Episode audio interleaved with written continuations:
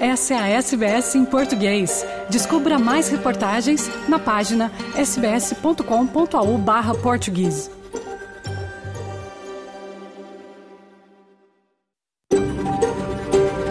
SBS, a world of difference.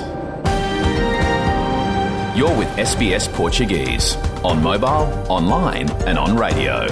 Essa é a SBS em português, no telefone, online e no rádio. Boa tarde, está começando o programa em português da SBS Áudio deste domingo, 18 de fevereiro de 2024. Na sua companhia hoje, Fernando Vives, falando dos estúdios da SBS em Sydney, terra tradicional do povo gadigal da nação Eora. No programa de hoje, vamos falar do ator e cantor não binário brasileiro Loro Bardot, que vive em Perth. O filme que participa, que foi premiado no Festival da Crítica de Cannes no ano passado, estreia em circuito nacional no Brasil e será apresentado no Gras de Sydney na semana que vem. Falaremos das mudanças nas leis trabalhistas que o governo australiano está implementando. Entenda o que muda. E os casos de sífilis na Austrália triplicaram em uma década, com alta mais acentuada entre mulheres. Mas saiba que há tratamento gratuito sem prejuízo ao status do visto do imigrante. Também traremos notícias de Portugal, que está a entrar nas comemorações dos 50 anos da Revolução dos Cravos. Nosso correspondente em Lisboa, Francisco Sena Santos, conversou com o historiador e jornalista João Céu e Silva sobre o livro que mudou tudo naquele ano, escrito pelo general Antônio de Espínola. Tudo isso e muito mais.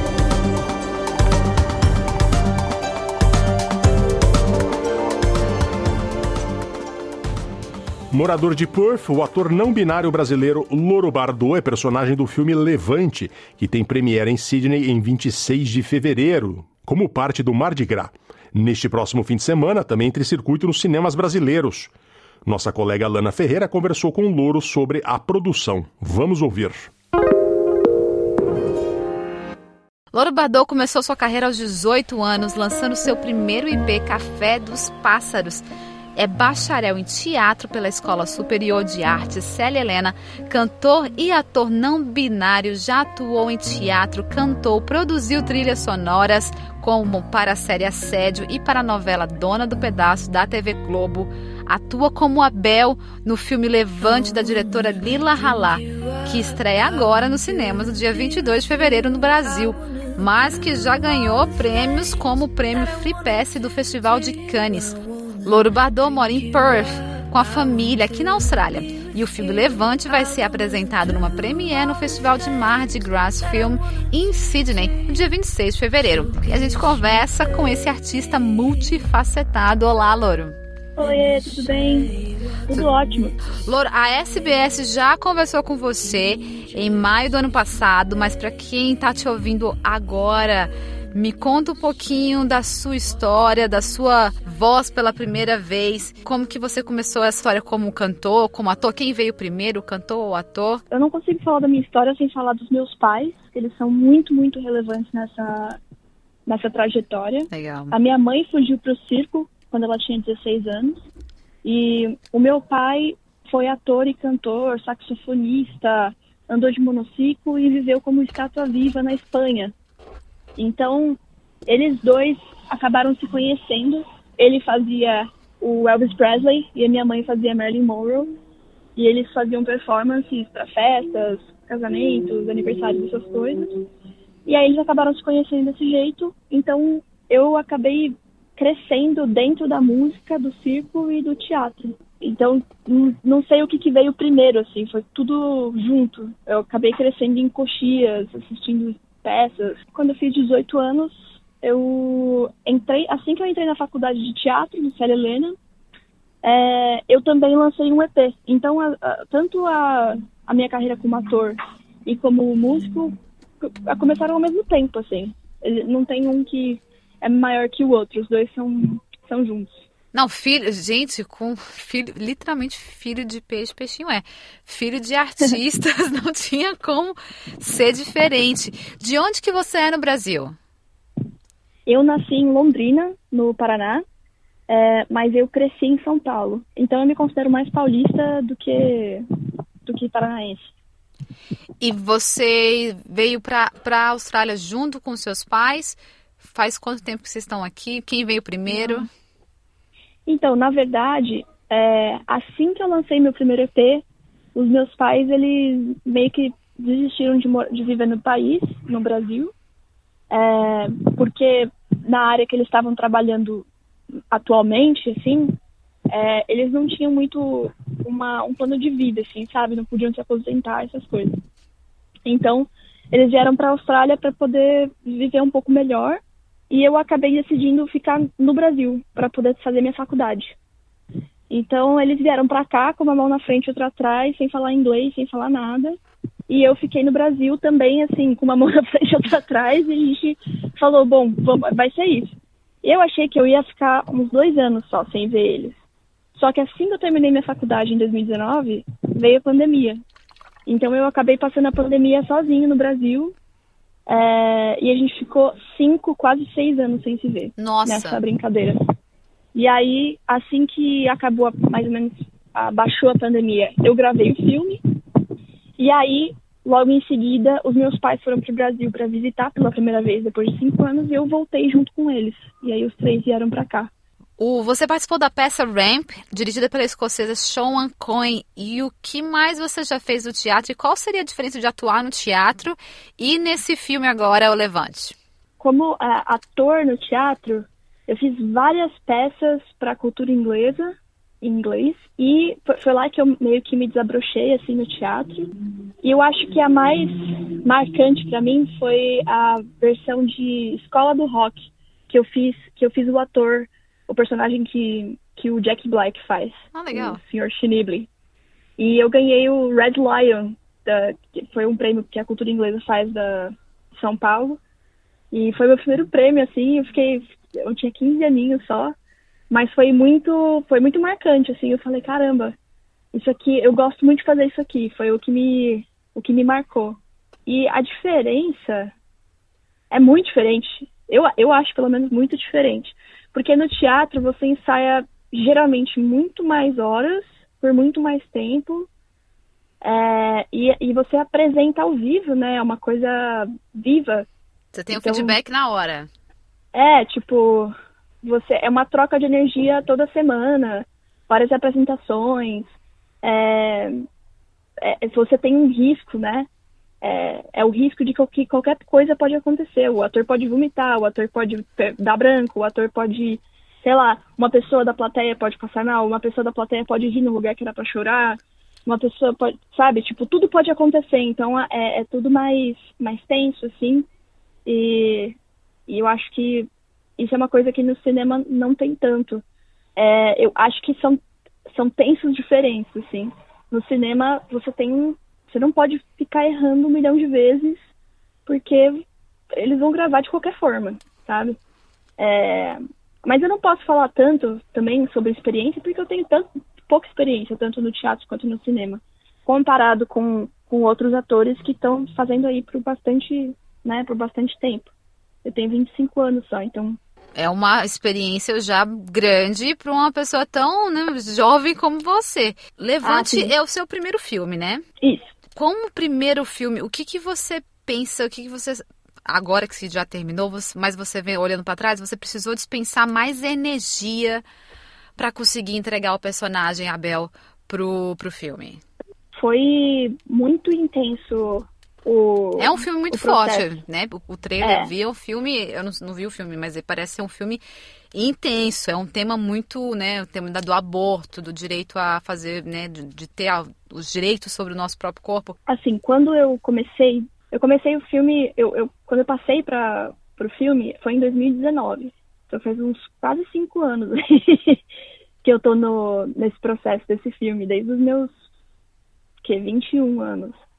É, eu tinha acabado de terminar a faculdade e eu estava fazendo trilha sonora para uma peça então eu tava fazendo, tipo, técnico de som, assim, colocando a música, soltando a música para uma peça. E aí, quando eu saí da cabine de som, a produtora de casting me viu, assim, e falou: Nossa, você é alto, né? Você é bonito, né? Você tem um estilo. De... Você joga vôlei? E eu falei: Ah, sim, já fui capitã do time de vôlei, tipo. Meu avô era professor de educação física, então eu, eu joguei bastante. Ah, nossa, perfeito. Eu preciso que você faça um teste para mim. Olha! eu falei, tá bom, beleza. Você é ator? Sim. Tá, ótimo, beleza, vamos lá. Aí eu fiz o teste e eu passei pro personagem da Sofia, hum. que é o personagem da Yomi, de hoje, né? Que acabou sendo da Yomi. É, e aí eu fiquei três anos como o personagem da Sofia. Então, eu tô, eu tô nesse filme já vivendo, respirando esse filme já faz é, quatro, cinco anos quase. E, e aí, quando, quando eles me realocaram para o personagem de Belle, porque é, 70% das pessoas que fazem, que não conseguem fazer o aborto no Brasil são pessoas pretas, né? São meninas pretas. Então, não faz sentido ter uma uma pessoa representando, uma pessoa branca representando. Sim, claro. E, e eu concordei assim 100%. Eu falei, não, óbvio, óbvio, faz todo sentido. Eu também não tinha essa informação. Então, quando a Yomi é, chegou, ela, já, ela também já estava no processo, mas também como outro personagem. Quando realocaram todos os personagens e ficou do jeito que ficou, foi perfeito, porque eu tive a oportunidade de criar a Bel também. Tem uma criação minha, é, bastante de mim, e eu acabei criando Bel como um exemplo, uma referência que eu gostaria de ter tido quando eu tinha 17, 18 anos, sabe? Que eu, que eu não tive. Uma pessoa que é alegre, uma pessoa que é aceita, uma pessoa que pode ter o, o corpo que ela quiser, o pronome que ela quiser, a cor de cabelo que ela quiser, uma pessoa que tem amigos, uma pessoa que não é inseguro sobre, sobre o próprio corpo, que não é inseguro é, sobre o que, que pode falar, o que, que não pode falar, como se comportar nos lugares, uma pessoa que pode estar no time que quiser e pode ser quem quiser. É, eu queria uma referência feliz, uma referência colorida, uma referência boa para os adolescentes que estão vindo e, e não uma coisa triste, uma coisa difícil, uma coisa que, sabe? Eu queria ser um sol, assim, tanto para os meus companheiros que estão no filme, quanto para o personagem da Sofia. E eu fiquei muito feliz que a Lila é, me deu essa oportunidade de, de brilhar desse jeito.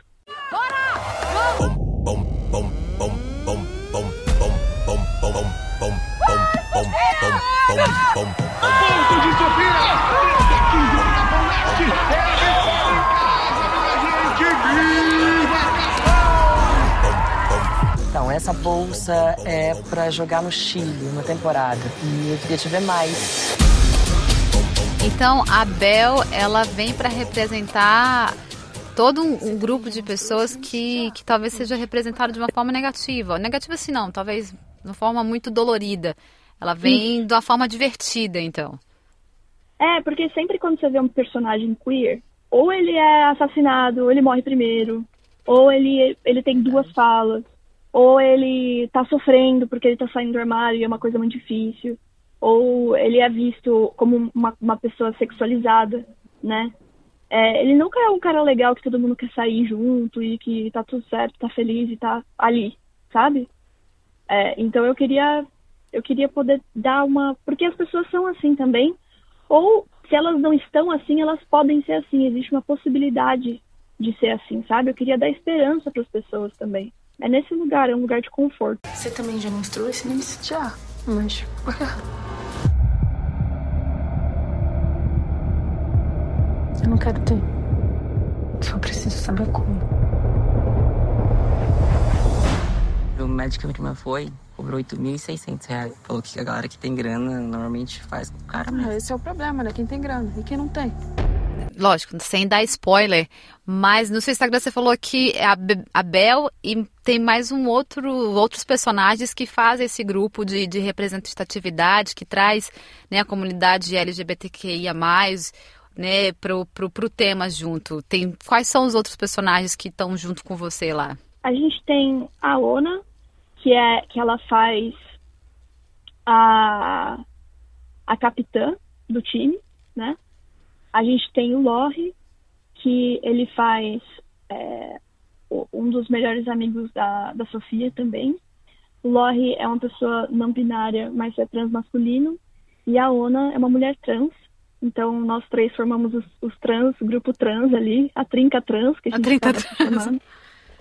É, a gente também Porque assim, não tem nenhuma pessoa hétero dentro do elenco do D'Artagnan e do Choco, né? A, a Domênica é bi, o Lori é, é pan, a, a Ona é bi também. Basicamente todo mundo ali dentro ou é bi ou é, ou é sapatão. Não tem, não tem muito não tem muita escapatória. Mas que, que são é, mais explorados assim, eu acho que é a, a, a trinca trans mesmo, que traz uma representatividade nesse lugar. Não faltou nenhuma letra. Estão todas Não. lá. E agora, rainhas do meu coração vadio. Chegou a hora do nosso tão esperado ritual de amadurecimento e de reconhecimento.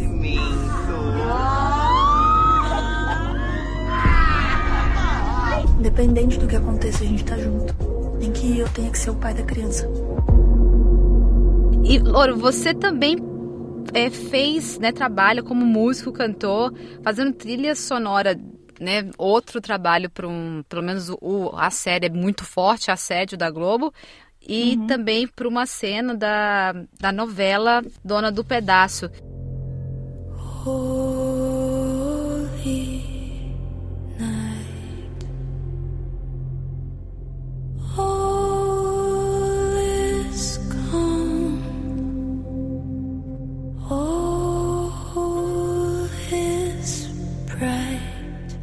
Mais que você tem de música aí rodando? Você tem mais álbuns? é, Onde as pessoas conseguem ouvir o seu trabalho?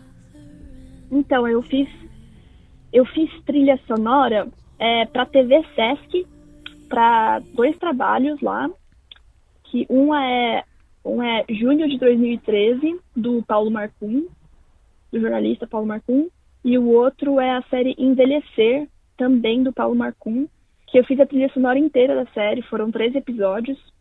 É, e da, da série também de, de 2013 eu também fiz a, a trilha sonora inte- inteira. E eu, eu fiz um, um- a trilha de um curta chamado A Outra, que é da Joana Dória. E a gente ganhou é, melhor atriz e melhor filme no Festival Internacional do, da Rússia, de Moscou. E o meu, a minha trilha foi indicada para melhor trilha é, original na, no Festival Internacional de Itaúna também. E foi, foi muito legal poder fazer essa, essa trilha para esse, esse curta. E eu vou lançar é, ainda esse mês ou no próximo mês as duas músicas desse curta lá no meu Spotify. Então você tá pegando aí coisa fresca. Olha, não gente. contei isso pra ninguém ainda. Qual é o Spotify? O seu nome? Spotify é o meu nome, Louro Bardot. É, tem também uma, uma trilha que eu fiz para peça pela Lei Aldir Blanc, que chama Obediência, que ela tá inteira no Spotify. Tem três músicas muito legais lá, instrumentais.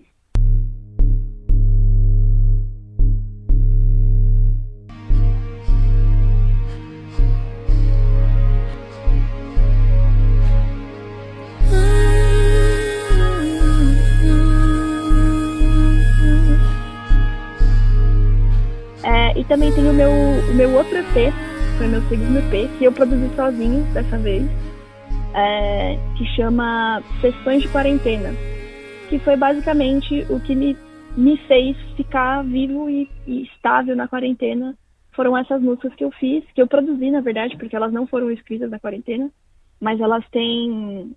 são temáticas que eu tirei ali, que podem ser relevantes, assim, para quem estava na quarentena, quem viveu isso que é passagem de tempo, é, tesão, né? Ah, morte é,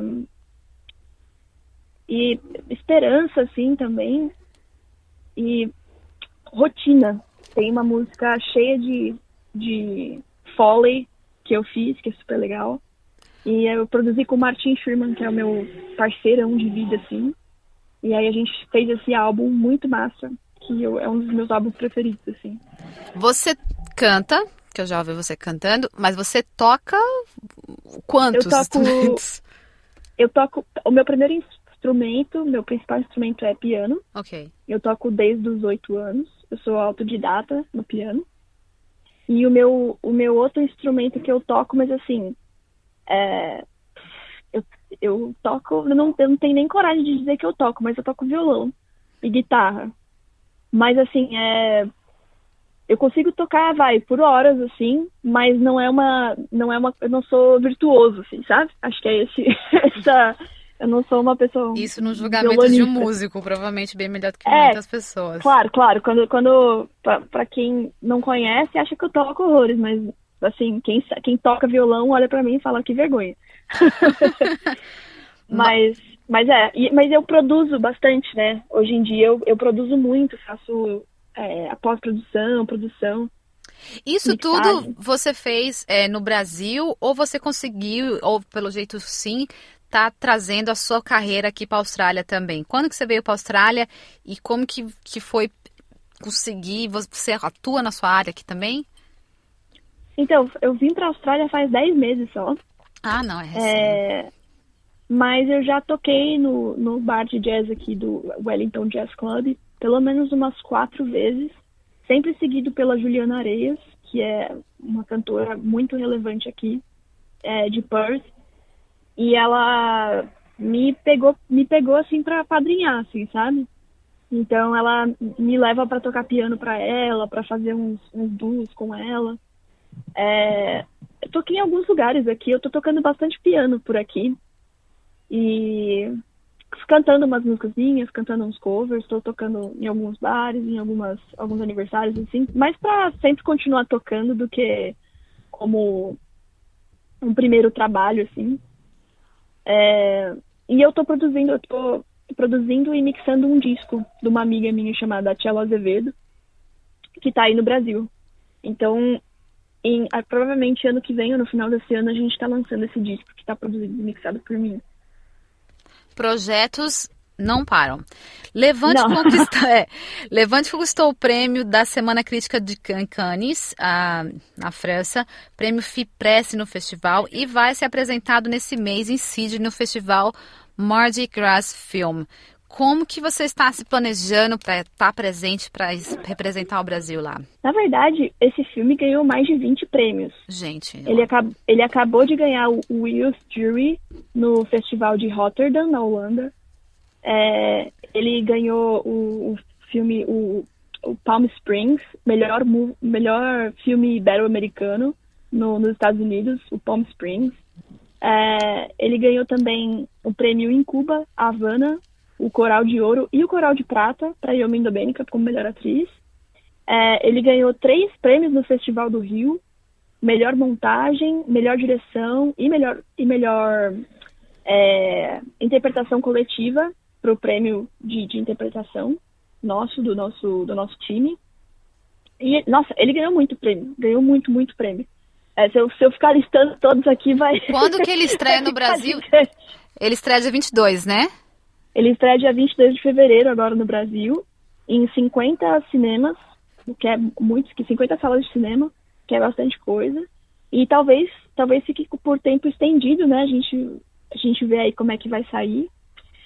E como é que eu tô me planejando pro Mar de Gras? Eu tô fazendo uma vaquinha para conseguir voltar, na verdade, porque eu já consegui passagem para ir. E o festival me cedeu é, um apartamento, tudo, mas ele não marcou com as despesas da passagem. Então eu tô fazendo uma vaquinha para vir para cá, que tá no meu Instagram. Mas eu tô super animada, assim, vai ser muito legal. Eu vou. É, vai ser dia 26, né? Que eu vou estar tá lá no Mar de Gras, 6 horas da tarde, que vai ser a Premiere Nacional na Austrália.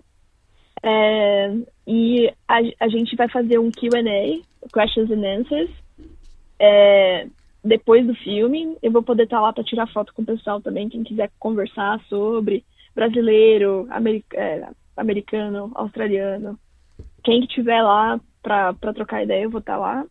E eu vou ficar por lá quatro ou cinco dias se eu conseguir voltar, senão vai ser quando eu, for, quando eu voltar. É, e eu tô super animado, vai ser muito legal. Vai dar certo. Vai dar certo. Você já conquistou bastante coisa, as portas vão se abrindo. E você, com tantos projetos já realizados, tão jovem, você conseguiria dizer algo que você está planejando para um curto ou longo prazo, objetivos que você almeja alcançar daqui para frente, como na sua carreira? Ah, eu já tô em outro filme, né, para esse ano, que eu vou gravar esse ano. É, aqui vai ser meu primeiro filme internacional, que vai ser em, em inglês, ah, aqui na Austrália. Eu vou gravar, eu acho que eu vou gravar em Melbourne, inclusive. Ah, legal. É, com um diretor brasileiro. Então eu tô bem, tô bem animado. E eu queria agradecer vocês, inclusive, da SBS, porque esse diretor só conseguiu me achar por conta de uma entrevista que eu dei lá em maio para vocês. E aí ele já conhecia o filme do Levante, ele já estava ligado sobre as, as representações em Cannes. E aí ele descobriu que eu estava aqui na Austrália por conta da SBS. Então, muito obrigada. Então, o é... próximo trabalho também, gente, é quem está escutando agora. Pode contatar Louro. Está na Austrália. Pode, Pode chamar. Não só atua, como também produz trilha sonora. Pessoa... Eu produzo trilha sonora, tenho a minha carreira só para shows. Estou procurando um agente para me ajudar a fazer os shows, porque eu já faço, vocês, vocês viram o tanto de coisa que eu faço. Tá, tá difícil também produzir minha agenda de show para conseguir tocar por aí. Quero... Então, isso é uma, uma coisa que eu quero fazer. Eu quero fazer uma, um, uma turnê pela Austrália. Quero tocar em vários lugares as minhas músicas. Isso é um sonho que eu tenho de fazer uma turnê que eu não consegui fazer no Brasil e eu queria fazer aqui. Só é, vai ser mais difícil, mas eu, eu acho que eu consigo. Vamos ver. Tem, mantenho o foco e a fé. É isso. Acho que meu, meu maior sonho atualmente, assim, é conseguir fazer essa tour e, e ter uma música minha é, instrumental num karaokê. Mas muito bacana. Louro, todo sucesso para você na sua jornada na Austrália, mas logo a mais aí em Sydney na premiere do filme, que parece ser um filme que está movendo pessoas, todo mundo que assiste fica impactado. É, com certeza você é uma representatividade e todo sucesso aqui também, daqui para frente, com os seus planos que você já falou pra gente. Obrigado, viu? Obrigado pela, pela entrevista, pela oportunidade, pelo espaço. Tudo de bom pra vocês, pra SBS Brasil aí, português. SBS. O SBS. SBS. O SBS. SBS Radio. O governo da Austrália anunciou novas mudanças nos direitos dos trabalhadores do país. Segundo um professor de negócios da Universidade de Sydney, as alterações são necessárias para dar conta das mudanças que ocorrem há várias décadas na economia australiana. Quer entender o que está em jogo? Vamos ouvir. O que muda com a reforma dos direitos dos trabalhadores na Austrália? Desde regimes de trabalho flexíveis ao poder de negociação e transparência salarial, o governo australiano fez recentemente alguns grandes ajustes nos direitos dos trabalhadores.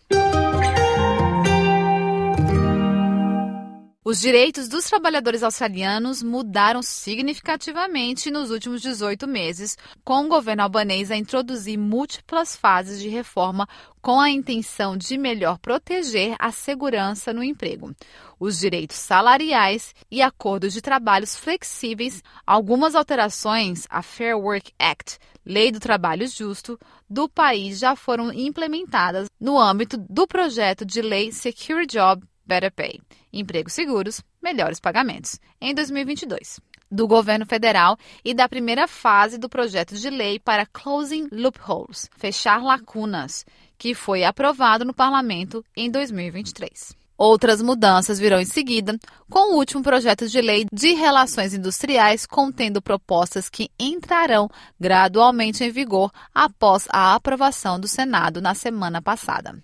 Chris Wigg, professor associado da University of Sydney Business School, descreveu as alterações como necessárias para dar conta das mudanças de várias décadas na economia australiana.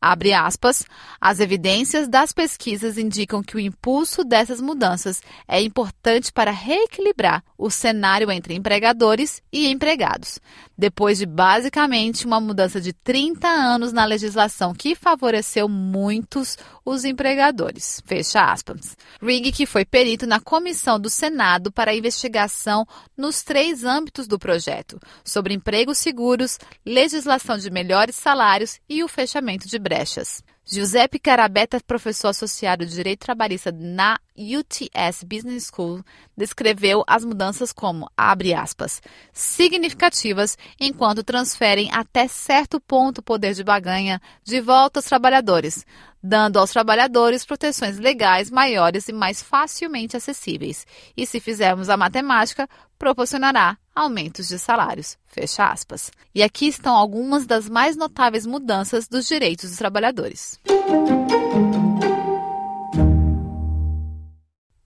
As últimas reformas. A segunda parte do projeto de lei para closing loopholes, fechamento de lacunas do governo federal, está agora na Câmara dos Representantes, onde o Partido Trabalhista tem maioria. Isto incluirá o chamado Right to Disconnect, direito de desligar, que permitirá aos trabalhadores ignorar chamadas de trabalhos e e-mails fora do expediente. Haverá, no entanto, disposições para os chefes telefonarem aos funcionários sobre mudanças dos seus turnos escalados. E as mudanças não abrangerão gestores que necessitam falar com empresas em outros fusos horários durante a noite, bem como setores onde o trabalho de plantão é crucial mas será alterado depois que a legislação aprovada no Senado incluir sanções criminais para os patrões que violarem as regras. Este elemento está definido para ser removido. Os trabalhadores casuais, caminhoneiros, motoristas de aplicativo também estarão mais bem protegidos dentro da parcela de reformas destinadas a reduzir as lacunas utilizadas pelos empregadores para minar os salários dessas classes. Os trabalhadores casuais que trabalham em horários permanentes terão a opção de fazer a transição para o trabalho permanente. E os trabalhadores de demanda receberão padrões mínimos, incluindo condições e taxas de remuneração estabelecidas pela Comissão de Trabalho Justo. Atualmente, os funcionários sindicais precisavam avisar com 24 horas de antecedência se queriam entrar em algum local de trabalho para investigar suspeitas de violação de lei do trabalho. Mas, de acordo com a nova lei, a Fair Work Commission pode dispensar este requisito em caso de suspeita de pagamentos insuficientes. Isto expande os motivos de isenção, que atualmente se centram nas preocupações com a destruição dos documentos. E o que mais foi aprovado? Bem, algumas mudanças já estão em vigor, incluindo as aprovadas na lei em 2022 de empregos seguros e melhores pagamentos.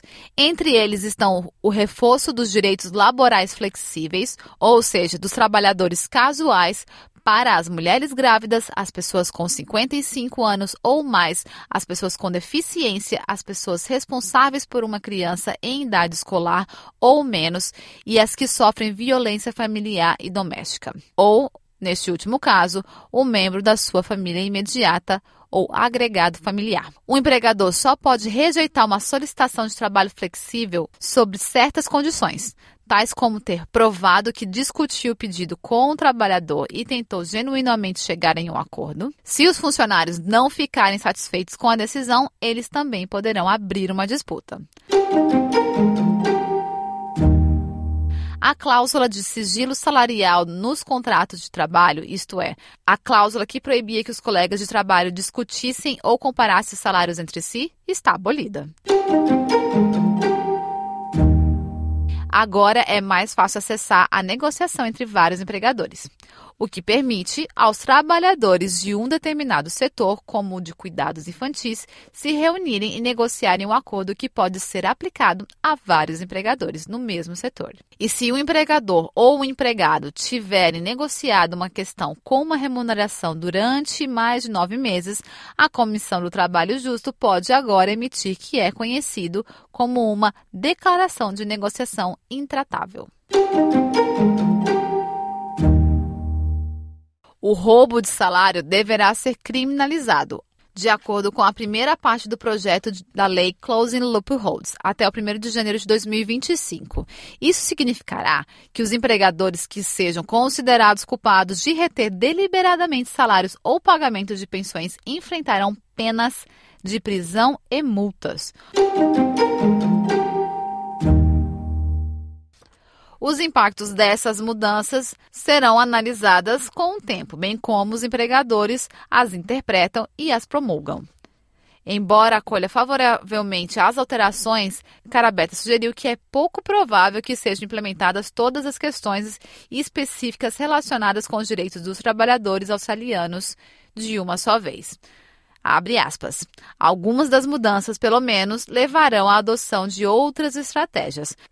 Mais recentemente, por parte dos empregadores que resistem às mudanças por várias razões. Fecha aspas, diz Carabeta.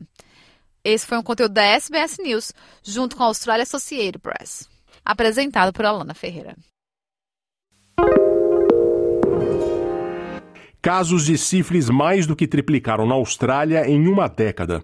A doença sexualmente transmissível teve um aumento de 351% entre 2013 e 2022 no país, segundo um centro de pesquisa ligado à Universidade de New South Wales.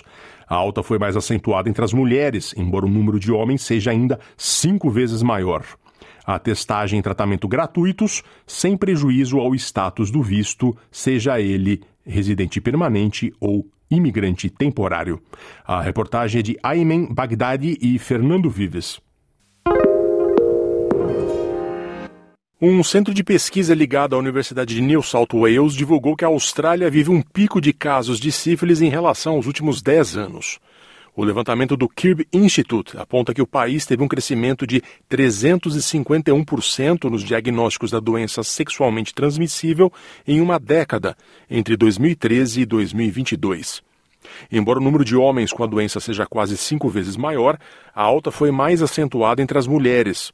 Em 2013, foram 149 diagnósticos para sífilis no público feminino.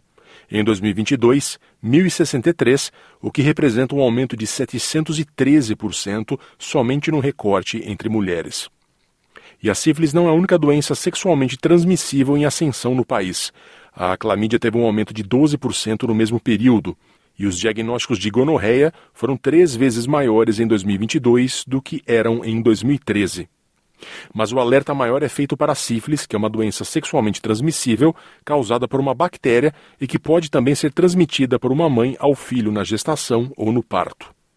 Com esses e outros dados em mãos, o governo federal australiano estreou uma campanha chamada Beer for Play, nome que pode ser traduzido como Antes do Jogo ou Antes da Brincadeira. A campanha aparecerá em aplicativos de namoro e sexo casual, como Tinder e Grindr, incentivando os australianos e residentes a fazerem o teste. A SBS News e a SBS em português conversamos com médicos na Austrália sobre o problema. O clínico geral Bruce Willett acredita que os jovens hoje estão menos preocupados em relação a doenças sexualmente transmissíveis que no passado. I do think we've got a little bit complacent around STIs. I think we, we kind of uh, uh, got the feeling that we had it beat and that, that they're, they're under control. Uh, and, I, and I think people are now uh, not as aware of the, the risks of them as they perhaps once were. Uh, so, it, which does speak to the to the need for people to um, a get tested if they're at any risk, and that means um, if you have a new partner, if you have multiple partners, um, people who um, um, uh, use IV drugs are, are, at an increased risk. Um, people who have travelled and had uh, sex overseas, in particularly in high-risk countries, um, all need to think about uh, getting tested. A SBS em português conversou com a médica de saúde pública Karen Chi, baseada na região sudeste de Sydney, onde há grande concentração de imigrantes brasileiros e portugueses. Chi afirma que os jovens adultos são os mais propensos a terem contato com a sífilis e que as mulheres podem ter problemas na gravidez por conta da doença.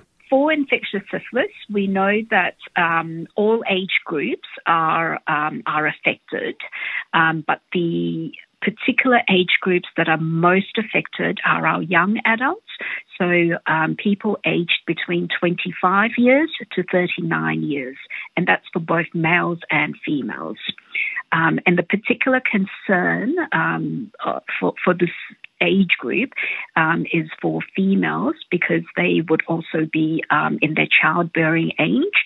So um, if if females um, in you know young adults in this age group um, don't know that they have syphilis and don't get treated for syphilis, then there is a risk of um, syphilis being transmitted to the newborn.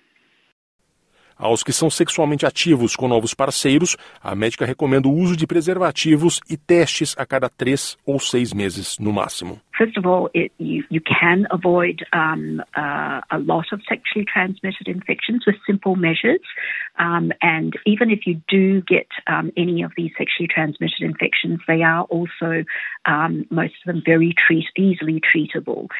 So, first of all, in terms of prevention, you can make sure that uh, uh, you use a condom um, for for all these sexual encounters. Um, not all sexually transmitted infections uh, can be prevented by using a condom, um, but it definitely reduces the risk. So, for example, with syphilis, if the um, if the sore um, where the syphilis infection is is not in an area covered by the condom, it may not prevent you from getting the syphilis. Um, so then the the other important thing to do is to make sure you get tested frequently um, for sexually transmitted infections um, if you are sexually active, and especially if you have uh, more than one sexual partner. So we recommend that all sexually active um, people um, regularly get tested for sexually transmitted infections um, every three to six months. Um, and depending on those results of those tests, um, if you do, if, if the tests show that you do have an infection, you can easily get treated. Um, people can get free testing and free treatment at any of our public um, sexual health clinics in New South Wales, and you can easily find these um, uh, the locations and contact numbers of the public sexual health clinics um, on the internet. A SBS News, o médico Vijay Ramanathan, que é especialista em saúde sexual, diz que algumas comunidades migrantes podem ter barreiras em relação a se testarem.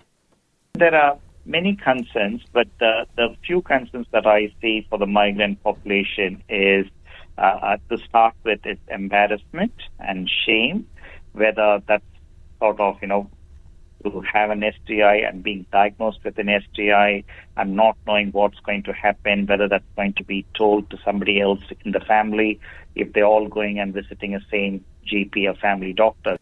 A doutora Karen Chi diz que lembra que os testes e o tratamento são gratuitos e não afetam o status do visto do migrante na Austrália. We recommend that they get tested um, regularly anyway, even if they don't um, have any symptoms of a, a, sexual transmitted infection, and that's because not all uh, symptoms are noticeable. So if you do, if you are sexually active, and especially if you do have, you know, uh, more than one sexual partner, um, we highly encourage you to frequently and regularly go get tested. If you do have any concerns, obviously, if you do, you know, develop a rash or a sore, um, or if you think you may have a sexually transmitted infection, then definitely make an appointment um, to to go and see. Um, uh, uh, a doctor at the public um, publicly funded sexual health clinic um, if you wish to have treatment for free. Um, if if you have a regular uh, GP, general practitioner, um, or a doctor who specialises in sexual health, you can also, you know, make an appointment to see them. Um, we do know that a lot of our overseas um, students um, may not have a Medicare card or may not have insurance. So they can definitely um, make an appointment to to get uh, testing and to get treatment for free at um, at the public uh, sexual health clinic. So they don't need a Medicare card, and any sort of testing um, they get done at these um, public uh, sexual health clinics um, doesn't doesn't affect their visa status.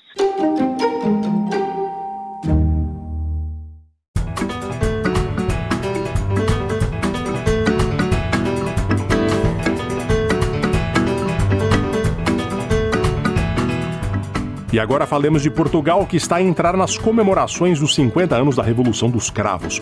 Nosso correspondente em Lisboa, Francisco Sena Santos, conversou com o historiador e jornalista João Céu e Silva sobre o livro que mudou tudo naquele ano, escrito pelo general Antônio de Spínola.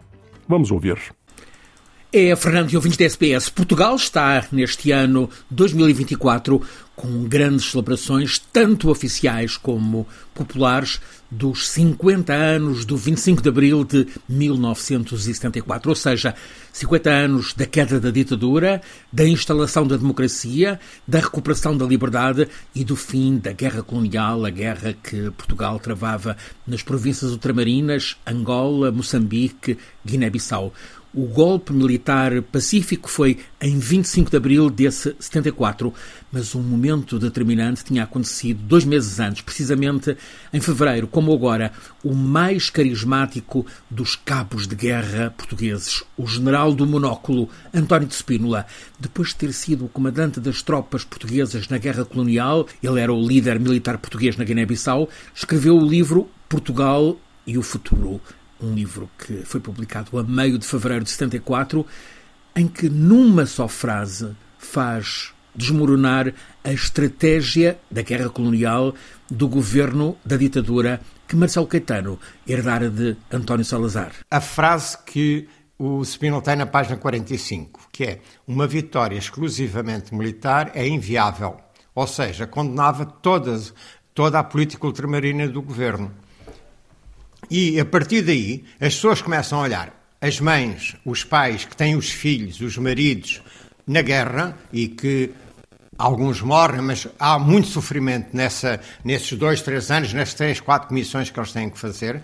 Toda a gente começa a olhar para a guerra como a guerra não tem esta. Não, não, se ganha a nível militar. Quem nos explica a importância deste livro do general Spínola, Portugal e o Futuro, é João Céu e Silva. Este investigador diz-nos que, com o mais carismático dos generais a escrever isto, que a guerra não pode ser ganha pela via militar, tem de ser um, eh, uma negociação política, então, para os militares, mesmo os mais reticentes, ficou claro, havia que aderir à Revolução. Quando o Spínola publica este livro, todos os militares indecisos dizem se o Spínola, o general, o, o grande militar, diz que não há uma solução com a guerra, então nós temos que aderir ao movimento das Forças Armadas. E é isso que acontece. E assim, em 25 de abril, dois meses depois, a ditadura rendeu-se à democracia. Bom, Revolução dos Cravos, que completa 50 anos em abril, será um tema importante para a SBS em português pelos próximos meses.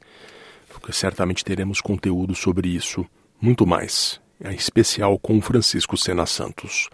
Bom, já que o assunto é a Revolução dos Cravos, vamos relembrar o cantor Zeca Afonso, aqui com a canção Comboio Descendente. O ano era 1972 e ele musicou esta sátira de Portugal feita por Fernando Pessoa.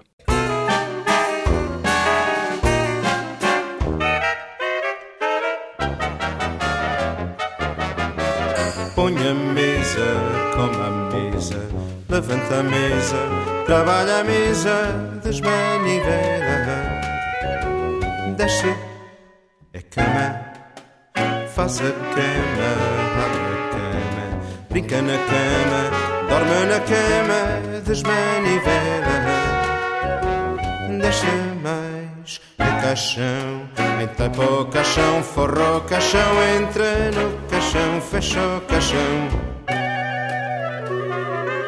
Entapa o caixão, forra o caixão, entra no caixão, fecha o caixão.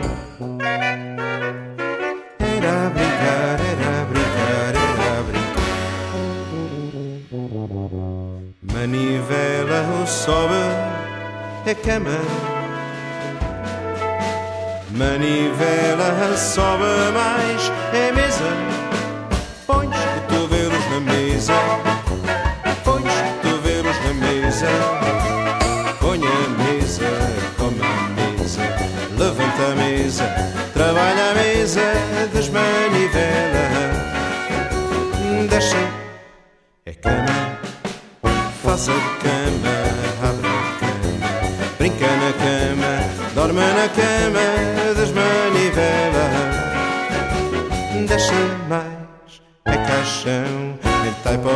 caixão, forró o caixão, entra no caixão, fechou caixão. Tapa o caixão, forró caixão, entra no caixão, fechou caixão. Era brincar, era brincar, era brincar. Manivela no sobe, a é cama. Manivela sobe mais a mesa. Oh, põe os cotovelos na mesa. Põe os cotovelos na mesa. Põe os cotovelos na mesa. Põe os cotovelos na mesa.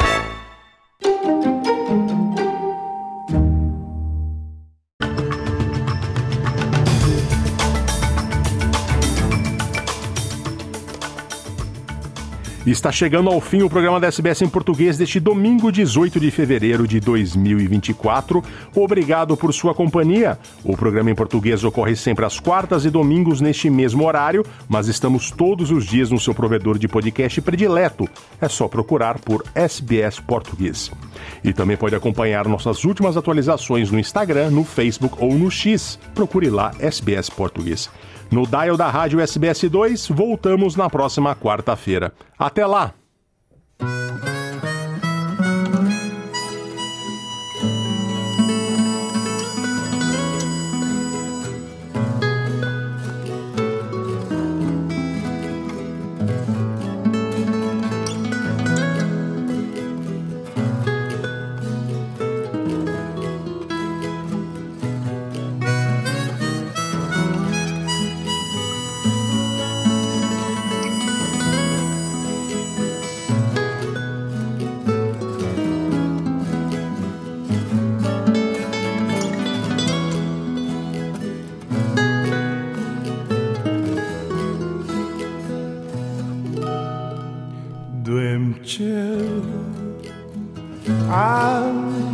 Para chorar. Bonha rainha, que ainda bom jurar o amor. Tava naquele mesmo lugar, com prova man crebucheu. Caí na braços que cadi meu, que cadi meu. Mágoa lá na fundo do coração. Corpo derretendo, sol vê na mar de ingratidão. Tá lembra nos primeiro beijo, era segredo nos paixão. Pagava assim de noite para dia noite para dia. Hoje papo mil canata, com indiferença, botas bianca pior que morte. Hoje papo mil canata, com indiferença botas bianca tojan Ma desilusão tá doer Tá queima que nem luz Tá foga que nem água Tá rasa que nem vento Minha amor, minha fantasia. Ma desilusão tá doer Tá queima que nem lume, tá foga que nem água, tá rasa que nem vento, minha amor, minha fantasia.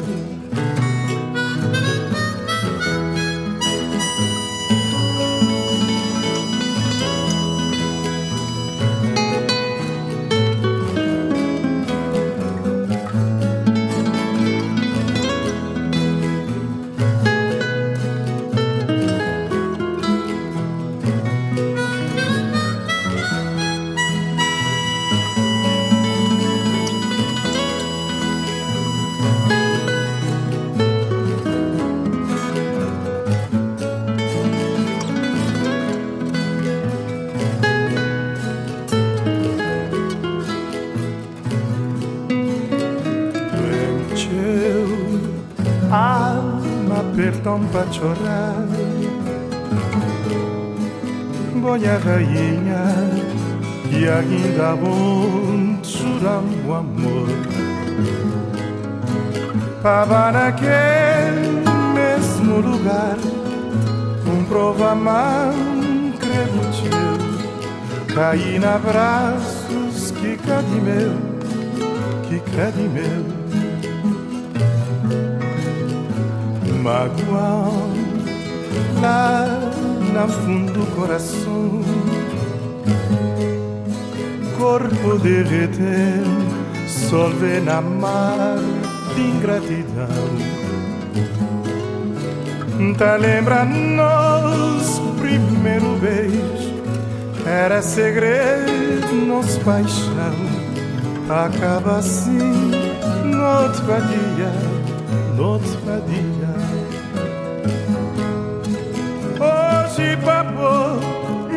mil carnata Com indiferença Bota spianca tocciando pior que morte. Hoje babos mil canata com indiferença botas bianca tocciando ma desilusão tá doer tá que nem luz tá foga que nem água Tá rasa que nem vento Minha amor, minha fantasia. Ma desilusão tá doer Tá que nem luz Tá folga que nem água. Tá rasa que nem vento Minha amor, minha fantasia. Ma desilusão tá doer Tá queima que nem luz Tá foga que nem água. Tá arrasa que nem vento Minha amor, minha fantasia Ma desilusão tá doer Tá queima que nem luz Tá Tá que nem vento, minha amor, minha... Quer ouvir mais notícias como essa? Ouça na Apple Podcasts, no Google Podcasts, no Spotify ou em qualquer leitor de podcasts.